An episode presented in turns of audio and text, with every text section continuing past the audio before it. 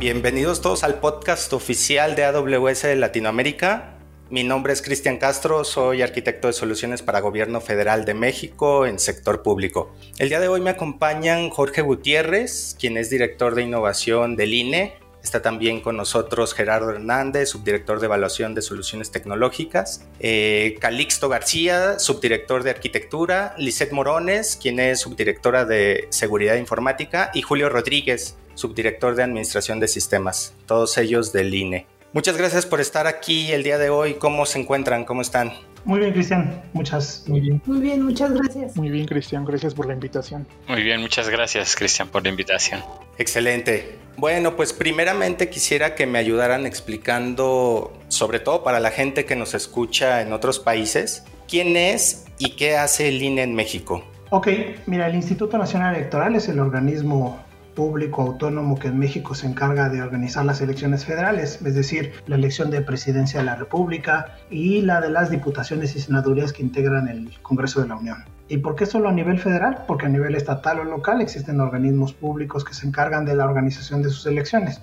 Esto siempre en coordinación y con el apoyo del INE. Esto eh, para nosotros implica un sinfín de atribuciones asociadas y te podría mencionar las dos más importantes. Sin duda alguna es la emisión de la credencial para votar con fotografía que emplean millones de ciudadanos para identificarse y ejercer su derecho al voto y obviamente lo que tiene que ver con publicar los resultados de las elecciones federales. Gracias, Jorge. Ustedes forman parte de la Unidad Técnica de Servicios de Informática, la UNICOM. ¿Podrías, por favor, explicarnos cuáles son sus responsabilidades como área del INE durante los procesos electorales en México? Claro que sí, Cristian. Pues mira, nos corresponde coordinar la implementación de sistemas y servicios informáticos que permitan la automatización de los procesos electorales federales. Es decir, todas las actividades institucionales previas, durante y posteriores a la jornada electoral tienen sistemas y servicios informáticos asociados, tanto para el control interno como para informar oportunamente al público en general los resultados de cada actividad asociada al proceso electoral en que participamos. Nuestra labor básicamente es apoyar a las áreas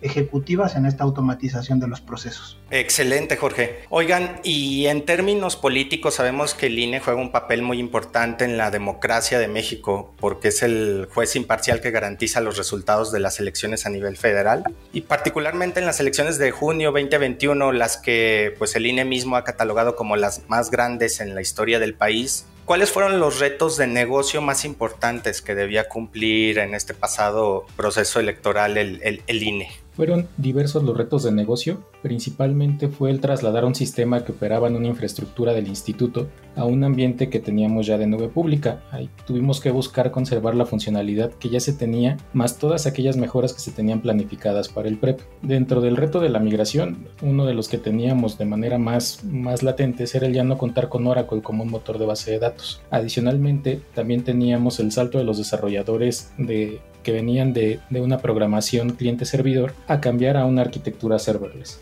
También uno de los retos que tuvimos fue el atender a los más de 40.000 capacitadores asistentes electorales que enviaban fotografías de las actas y también poder dimensionar la cantidad de visitas que iba a tener el portal de publicación de los de resultados. Estos que menciono son algunos de los retos a los que nos tuvimos que enfrentar a nivel operativo. También hay que recordar que el PREP solamente opera durante 24 horas, por lo que también siempre debemos de buscar garantizar los tiempos de respuesta del software para que sean óptimos y podamos llegar a la publicación de resultados. Gracias, Gerardo. Y Julio, ¿qué, ¿qué, desafíos tecnológicos implicaba para el INE atender esos procesos de negocio que menciona Gerardo? Híjole, pues definitivamente eran varios. Este, la verdad es que es un giro de 360 grados el que tenía que dar eh, el equipo técnico para que precisamente, como bien comenta Gerardo, mantener y aumentar las funcionalidades que traíamos en una implementación on-premise a todos los servicios que, eh, ofrece AWS, ¿no?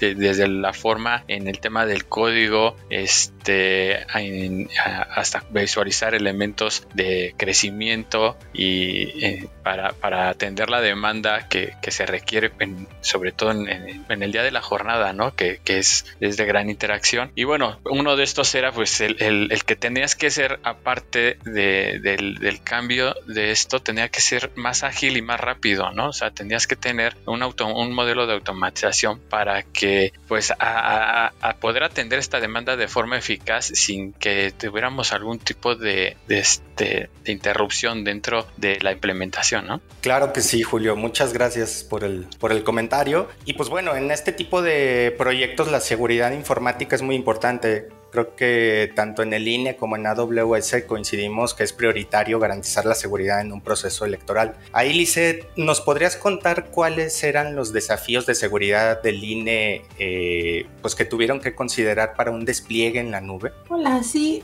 pues mira, yo creo que principalmente el desafío siempre será el cambiar de paradigma, como ya lo han comentado, el tener una infraestructura on-premise y migrar a una nube pública, pues eso, eso es un gran salto, ¿no? Que, el instituto se atrevió a dar. Eh, por supuesto, este gran reto, pues el activar, el, configurar todos estos servicios de seguridad que proporciona la nube para poder seguir, contar, seguir contando con las medidas eh, pues de seguridad que se tienen actualmente, ¿no? Sin embargo, me parece que también los servicios de, de, nube de Amazon, pues para nosotros cumplen con todos los temas pues de cumplimiento, la parte técnica en materia de seguridad y eso ayudó mucho a que la migración pues fuera un tema más ágil, más sencillo y que todas estas, eh, digamos, todos estos servicios que tuvimos que poner hacia la ciudadanía pues estuvieran protegidos de las amenazas informáticas que pues eh, para estas elecciones pues fue un tema importante, ¿no? El que, el que tuviéramos siempre la disponibilidad de los servicios, que la ciudadanía siempre pudiera tener la información y pues eh, los servicios que tiene Amazon pues nos ayudaron bastante. Muchas gracias, Lisette. Y, y es muy importante esto que comentas. Ahí, Jorge, ¿Por qué fue que decidieron al final implementar entonces su solución o, sus soluciones para las elecciones pasadas sobre la plataforma de AWS? Mira, Cristian, es muy importante resaltar que no es la primera vez que se utilizan servicios de nube en el programa de resultados electorales preliminares. Ya en 2018 hicimos la publicación de resultados a través de servicios de nube pública. En aquella ocasión y, en esta, la selección del proveedor de servicios se realizó mediante un concurso de licitación pública en el cual hemos tenido la gran oportunidad de trabajar con un aliado como AWS. Con la experiencia del 18 decidimos no limitarnos exclusivamente a la publicación, como lo comentamos ya este, con los chicos, hemos reconstruido toda nuestra plataforma pre para adaptarla a servicios de nube, es decir, no pensamos en el esquema de infraestructura como servicio, cambiamos el paradigma y para adaptarnos a la nube y, ha sido una respuesta muy, una apuesta muy favorable para el desempeño del programa. A la luz de los resultados ha sido una gran implementación y en eso AWS tiene un lugar muy importante.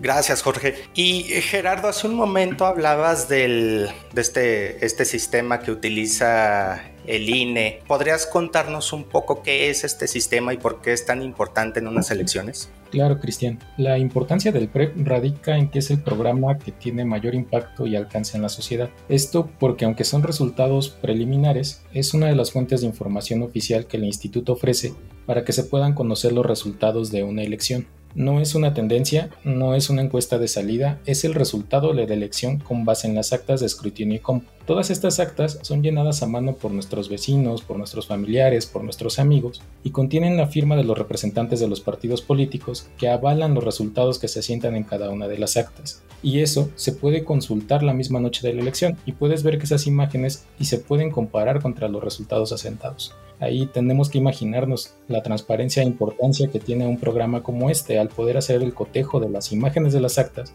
contra los votos que tenemos asentados en ellas. Eh, ¿Cómo opera el PREP? El PREP inicia con la digitalización de las imágenes. Esta digitalización se puede hacer desde la casilla utilizando la aplicación de Prep Casilla o cuando los paquetes con las actas de resultados van llegando a cada uno de los consejos distritales. Posteriormente son capturadas por dos personas distintas en distintas zonas de la República. Si ambas capturas coinciden, las actas se publican y en ese momento la ciudadanía puede revisarla. Si no coincide, pasa a un tercer capturista. Si aún así dos de tres capturistas no coinciden, pasa a una siguiente figura que se conoce como un verificador y es quien ya puede tomar una determinación sobre esta acta. Y entonces en ese momento puede ser publicada. Existe una figura posterior a la publicación que se encarga de validar que los votos de cada acta publicada son coincidentes con su respectiva imagen. De manera general es como se realiza la captura de votos y digitalización de imágenes en el PREP. Excelente y muy, muy interesante todo este proceso que, pues pareciera muy sencillo, pero la verdad sí, sí conlleva bastantes pasos como nos acabas de, de mencionar Gerardo. Y aquí Calixto ¿podrías contarnos cómo es que diseñaron e implementaron la arquitectura del PREP en, AWS? ¿Cómo es que trasladaron este, este proceso que menciona Gerardo a, una solución? Claro, Cristian. Eh, pues básicamente quisiera empezar con mencionar y, prácticamente dar seguimiento a lo que ya han comentado. Es que el PREP eh, no es un producto nuevo, es un producto ya probado, es algo que ya ha estado operando y, como todo producto, pues prácticamente siempre se busca la mejora continua. Entonces, si en esa búsqueda de mejorar, pues siempre es necesario tomar esas decisiones tanto en un marco técnico como de negocio. Entonces, eh, con base en eso, también este, mencionar un poco de, de qué base partimos. Eh, pues prácticamente traíamos lo que se llama una arquitectura monolítica. Y como bien sabemos, pues eh, una arquitectura monolítica, pues al concentrar tanta funcionalidad, pues, no siempre es la mejor solución. Y en especial cuanto pues, eh, tiende a crecer en complejidad, en carga de trabajo y sobre todo también eh, en temas de mantenimiento, pues es como se tiende a dificultarse más el poder este, trabajar con ello. Entonces, eh, bien sabemos que el proceso de PREP era atendido con ciertas piezas de software, la cual concentraban toda esa lógica de negocio como una unidad. Entonces, esto significaba que si una parte del proceso que soportaba dicho componente empezaba a experimentar picos de alta demanda, eso involucraba que teníamos que escalar toda la infraestructura que soportaba toda la solución y no necesariamente el que presentaba esa, esa alta demanda. Eh, eh, pues en ese sentido, eh, pues prácticamente lo que se estaba buscando o lo que se buscó es que tuviéramos una arquitectura que pudiera contar con ciertas características como la automatización, el autoescalado, un ciclo de vida más ágil, un ciclo de vida de desarrollo más ágil y también algo que es importante es que tuviéramos esa flexibilidad de recuperación ante algún desastre y dar esa continuidad de negocio al proceso de PREP soportado con toda esta tecnología que bueno ya conocemos. Entonces para ello, eh, y como ya lo mencionaron, ya traíamos la experiencia de 2018 donde ya se habían utilizado servicios de nube para una parte del proceso de PREP. Entonces, con base en eso, eh, pues prácticamente se decidió dar el salto, se decidió migrar toda nuestra carga de trabajo a, en este caso, a la nube de AWS, y eso significó, pues bueno, estar utilizando una arquitectura de microservicios y involucrar ciertos paradigmas, paradigmas como infraestructura como código, eh, esto soportado por plantillas de CloudFormation para que nosotros pudiéramos eh, tener nuestro ambiente y poderlo replicar tanto en pruebas, este, producción, seguridad, auditoría, etcétera. También nos fuimos a otro paradigma, en este caso funciones como servicio, que esto era soportado por, por Lambda, la cual este, concentró que todo el esfuerzo del equipo de desarrollo se fuera a escribir lógica de negocio y prácticamente poder entregar de manera más ágil una solución ocupamos adicionalmente más servicios de todo el stack que nos provee AWS. Eh, para eh, como ya lo, eh, lo, mencionó Gerardo, migramos nosotros de una base de datos relacional Oracle, en este caso el elegido para poder soportar esa carga de trabajo y concentrar ese, ese repositorio de, información que nosotros tenemos como PREP, utilizamos en este caso el servicio de Amazon Aurora.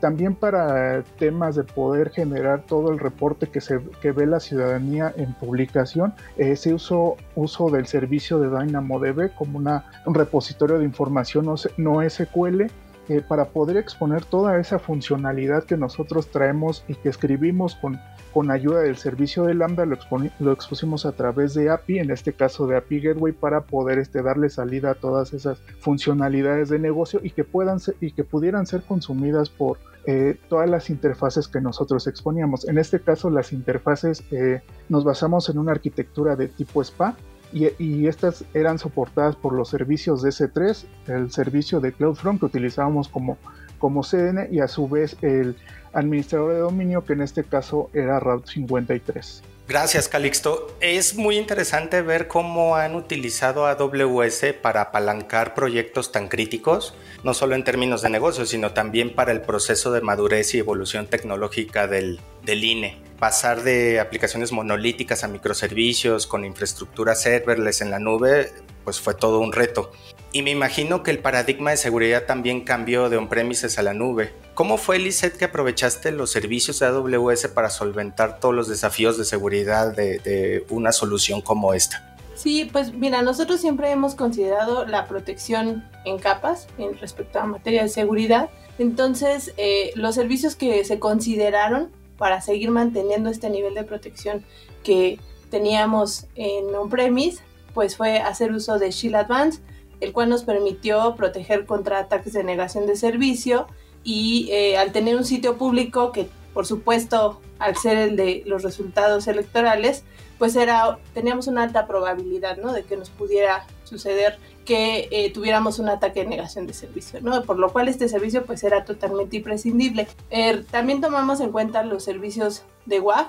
Esto nos apoyó para evitar accesos no autorizados a los recursos que consideramos que deberían de ser públicos y así solo permitir los accesos legítimos. Eh, como parte de los servicios que tiene Amazon, eh, también consideramos a GuardDuty para poder identificar amenazas informáticas dentro de, un, eh, de la red propia donde estaban nuestros servicios, patrones de acceso hacia los datos, comportamientos de las cuentas que, que teníamos nosotros para poder dar toda esta, tener todo este ecosistema, ¿no? Y por supuesto, eh, consideramos el servicio de Security Hub con Config, que es un tema que nos ayuda pues con las buenas prácticas de SIS, ¿no? Para tener las eh, configuraciones adecuadas y evitar así cualquier eh, vulnerabilidad de, por una mala configuración, ¿no? Y también consideramos CrowdStrike que nos parece que es muy importante pues para el registro de las actividades de manera continua y así contar con una trazabilidad eh, de, todos los cambios y modificaciones que se realizaran, pues esto nos ayuda completamente a los temas de, auditoría posteriores, ¿no? Si se requiriera. Entonces, todos estos servicios que consideramos para nosotros, pues fue como la parte de ir eh, cambiando de, on-premise a la nube pública y, en todos los casos, pues fueron de, gran ayuda, de alguna manera eh, sencillas de instalar y configurar con, lo fácil que lo hace a lo mejor Amazon, ¿no? Claro, la verdad es que sí es muy crítico el tema de, seguridad en, en, unas elecciones. Y hablando de otro pilar fundamental para AWS en una arquitectura, hay, hay, que mencionar también la excelencia operativa. Aquí, Julio, ¿cómo fue que en el INE lograron gestionar estos servicios en un evento tan crítico donde prácticamente no nos podemos permitir caídas o fallas en la infraestructura? Sí, claro. Este, pues definitivamente eh, el, equipo técnico se dio la tarea de, ir revisando puntualmente los servicios para pues garantizar que tuviéramos toda la visibilidad y los elementos también para poder crecer en un momento este, de, demanda, así como la forma ágil ¿no? de, este crecimiento, ya sea en el tema de, los propios servicios o también pues en, el tema de los ambientes, ¿no? porque si bien pues se, se requerían varios ambientes para, este, para atender este, varios, varios temas, como era pues, el propio ambiente que utilizaba el equipo de desarrollo, el equipo de pruebas, ¿no? el, equipo de calidad y, el propio ambiente productivo, pues no nos podíamos estar deteniendo en, llevarnos mucho tiempo en estar haciendo todo este tipo de, configuraciones manuales, por así decirlo. Y bueno, pues tenemos que utilizar servicios como, como CloudFormation, ¿no? elementos de visibilidad para ir teniendo toda la traza tanto de los propios servicios como del, de la información este, que se estaba generando eh, con, servicios como CloudWatch, ¿no? Y bueno, pues, pues el autoscaling obviamente para el tema de las propias instancias que, estábamos utilizando dentro del, este, de los, perdón, de la arquitectura. Excelente, Julio. Y hablando acerca del presupuesto y la necesidad de hacer más eficiente su utilización, Aquí, ¿qué nos puedes contar sobre el modelo de pago por uso que, ofrece la nube? Pues fíjate que era eh, precisamente uno de los, de los retos que, teníamos y que visualizábamos que realmente eh, también unos de los, adicional al tema tecnológico, este, uno de los puntos importantes era eso, ¿no? Tratar de hacer la reducción del presupuesto para eh, como lo habíamos traído en infraestructura en on-premise y esto fue en tratar de ir desmenuzando eh, cada uno de los servicios que íbamos a utilizar para que realmente fuera pues como, como bien lo, eh, se hace en el tema de la nube, ¿no? Un, un gasto por consumo y fue así como, como se, se dieron puntualmente ir seleccionando estos servicios para que pudiera ser tan granular la, forma de, cobro de esto y así disminuir el, gasto que, se, que se iba a hacer ¿no? sobre, sobre el propio consumo de, todo el evento, por así decirlo, pero bueno, más atrás teníamos fases en las cuales se tenían que estar este, haciendo uso de los servicios tanto para las pruebas y que esto en, en su demanda tendría que reducir este, definitivamente a lo que en otros momentos estábamos adquiriendo a nivel de infraestructura este, en el modelo on-premise, ¿no? Bueno, pues sin duda el INE, eh, con todo esto que me cuentan, eh, podemos comprobar que ha logrado muchísimo en términos de innovación, de seguridad, de confiabilidad, rendimiento y la operación de sus sistemas tecnológicos. Y en AWS queremos seguir siendo parte de ese proceso de madurez, acompañándolos en lograr su visión y sus objetivos. Y hablando de esto, eh, Jorge, ¿cómo ven a AWS en los proyectos futuros del INE? ¿Qué otros servicios les gustaría explorar y utilizar? Mira, Cristian, para nosotros AWS ha sido un socio muy importante. Eh, definitivamente, como habrás escuchado durante esta sesión, no visualizamos nuestros siguientes pasos sin servicios de nube pública.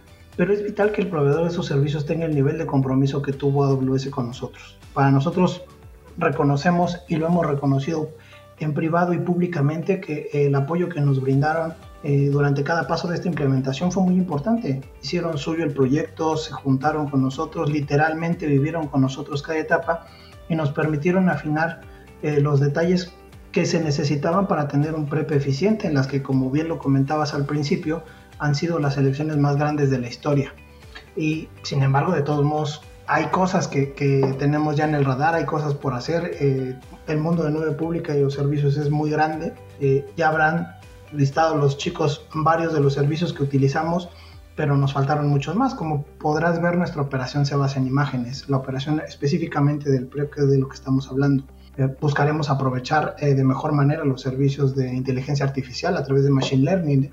Nuestros siguientes pasos es no solamente tomar fotos eh, de actas de gran calidad, que eso es lo que nos permite optimizar la publicación y hacerla mucho más eficiente, sino hacer capturas automáticas de, la información que se registra para optimizar tiempos. Todo esto es un proceso. El, el PREP para nosotros es 80% operación, 20% técnica entonces la parte operativa es vital. Nosotros tenemos eh, modelos de simulación para cada uno de los pasos y componentes para tener una precisión de en qué momento vamos a tener la publicación de resultados. Como ya lo platicaron mis compañeros, este proceso es de 24 horas y de esas 24 horas las primeras 6 son las más críticas. Todo lo que sucede en un año de preparación es para 6 horas. Entonces necesitamos ir afinando esos detalles aprovechando estos servicios de inteligencia artificial. Además, eh, nuestro siguiente paso también es eh, aprovechar de mejor manera las herramientas de analítica que tuvimos la oportunidad de, explorar y que nos permitirán incorporar eh, una fase de análisis para nosotros muy importante en este programa que sería el análisis prescriptivo. Ya, ya tenemos herramientas que nos ayudan a hacer otro tipo de análisis, buscaremos que la parte prescriptiva sea el siguiente paso para, para el PREP y que podamos tomar a través de los datos decisiones de manera automatizada. Muy interesante todo esto, Jorge, y en AWS vamos a seguir trabajando esa relación a largo plazo con ustedes. Y pues quisiera agradecerles mucho, Lisette, Julio, Calixto, Gerardo y Jorge por su tiempo para acompañarnos en este espacio y contarnos su experiencia con AWS. Esperamos que este capítulo haya sido de su agrado y que toda esta información les sea útil. Recuerden que leemos cada correo que nos envían. La dirección que tenemos para el podcast es AWS Podcast en español, arroba amazon.com. Soy Cristian Castro y como nos gusta decir en AWS, sigamos construyendo. Muchas gracias.